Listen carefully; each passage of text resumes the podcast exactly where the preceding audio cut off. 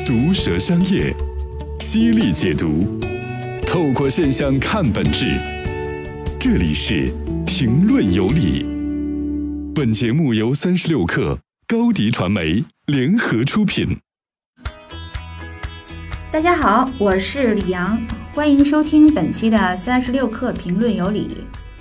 今天我想和大家聊一个一周热词——百度。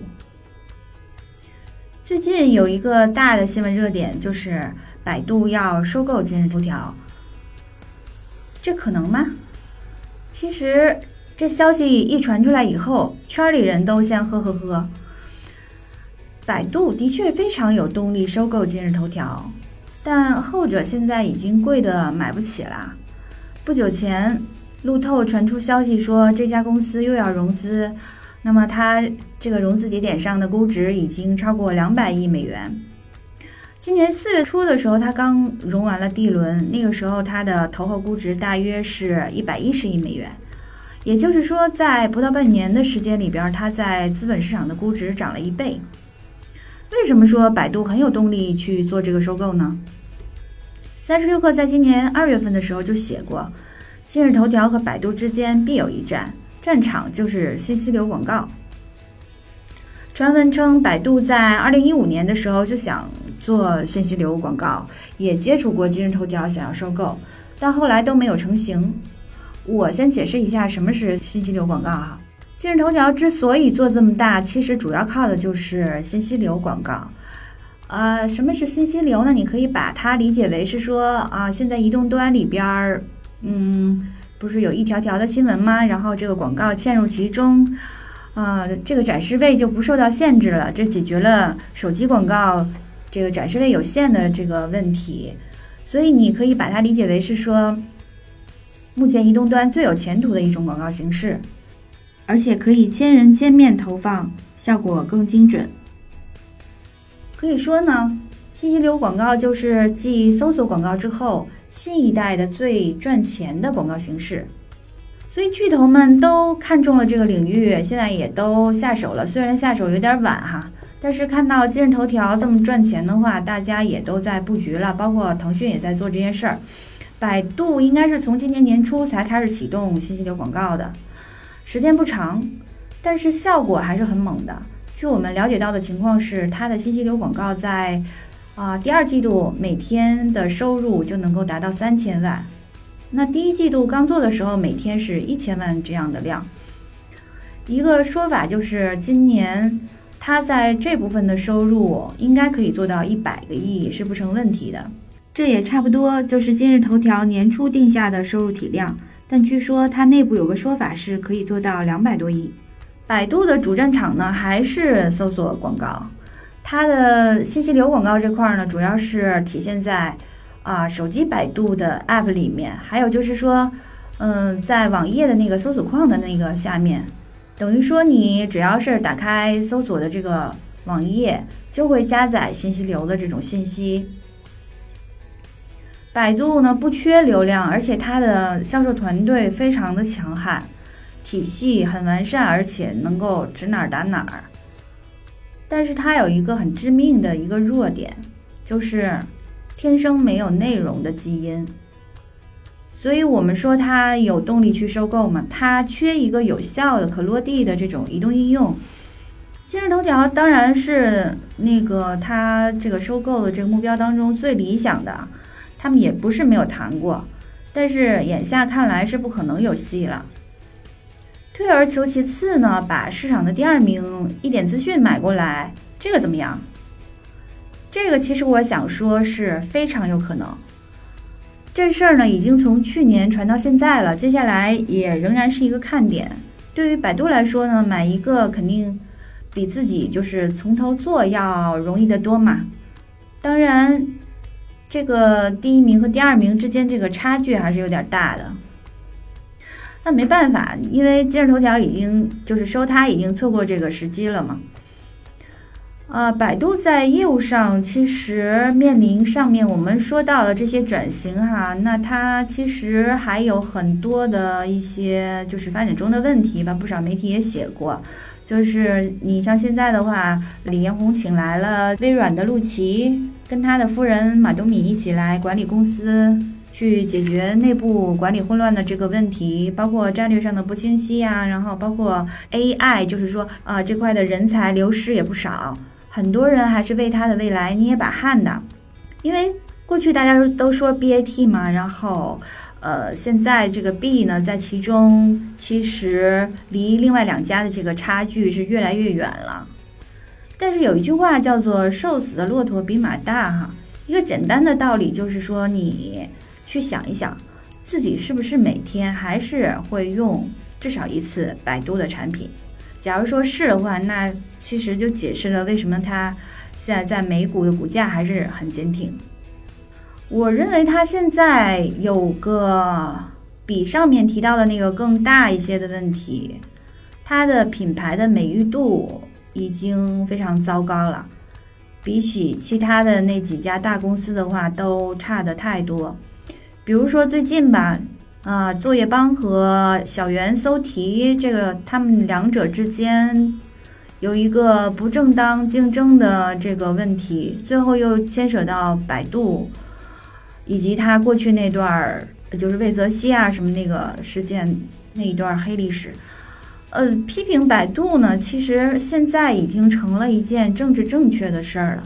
你看到后来，啊，收到百度律师函的那几个大号，有一些在标题措辞上，其实确实存在一些问题，就是很过激。但是呢，最终你看到大家的这种舆论。还是站在这些大号的一边儿，这是为什么呢？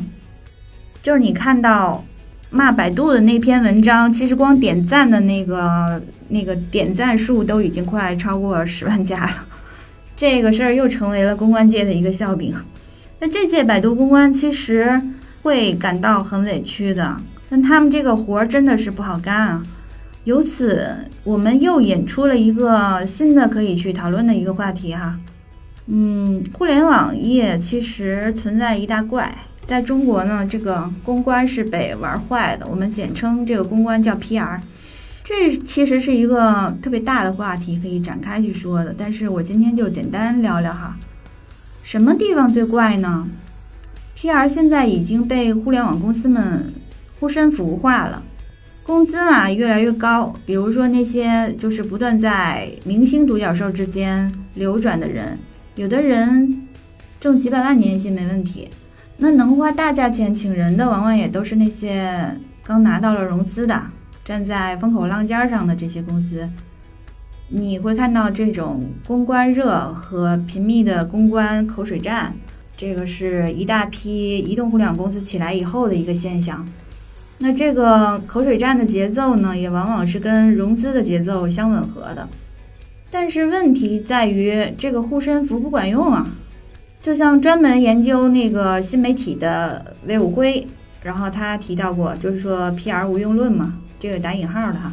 因为他们这群人呢，在公司里边的角色太靠后了，他参与不了决策。像美团的那个清真门事件就是这样，但最后呢，又往往被抓过来当挡箭牌。我听说过一个比较真实的故事，就是有一家互联网公司，有一年三幺五被曝光了以后，他们那个暴脾气的老板就嫌 PR 总监做事不利哈，就在他们那个员工大群里边用用语音很大声的骂了他。然后呢，他们在他们那个巨大的平层的办公室里边，大家就纷纷点开了老板的这条微信语音，结果就可想而知了。我觉得要是我的话，也会留下心理阴影的。那围绕这个话题，我们其实是有太多的槽可以吐了。投资人邵一波有一句话让人印象挺深刻的，他说：“呃，在中国创业不易，除了要应对行业激烈的竞争以外，还要懂得提防对手往你裤裆里踢一脚。”什么意思呢？大量公司之间的竞争是没有差异化的。中国投资人看一百个项目里边，可能有几个是有竞争壁垒的。但是，你在硅谷的话，怎么着看十个也有一个是有技术门槛吧？我跟你的模式都一样，那投资人凭什么投我不投你呢？用户用什么原则去选呢？这里边就出现了一个大量的这种摩擦。另外就是你看上面说提到的这些，比如说像百度这样的大公司，它也有道德瑕疵嘛。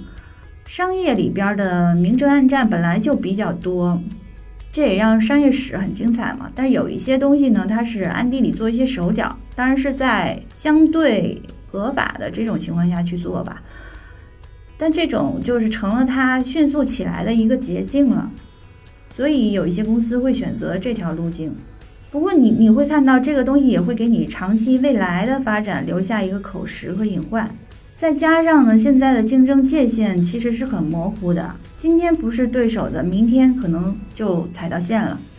我们都知道苹果和 Google 的亲密关系终结于 Google 开始做安卓嘛，然后百度也没有想到有一天它会跟今日头条掐上，因为今日头条早些年的时候还是对他来说体量特别小了，小菜一碟儿，这种战略布局的时间越来越短了，也就是说。嗯，这个是这个时代竞争的一个显著特点。那么这些呢，最后都会体现为不安全感和 PR 战。但是你去想一想，可口可乐和百事可乐也打了一百年的品牌战了。可口可乐把自己的品牌做到了五百六十四亿美元的这种品牌价值，那它靠的其实更多是脑子，靠的是创意，靠的是品牌战略，它不可能是靠打架撕逼能力。那个走不了一百年，说穿了呢，就是说口水战其实对整个产业的发展一点促进作用也没有。不管是一个人还是一个公司，或者是说大到一个国家、一个社会吧，其实衡量它的发展主要有两个维度，一个是说发展率，一个是效率。前者呢牵制的是长期利益，后者是短期。现在很多时候呢，我们都在看短期的利益。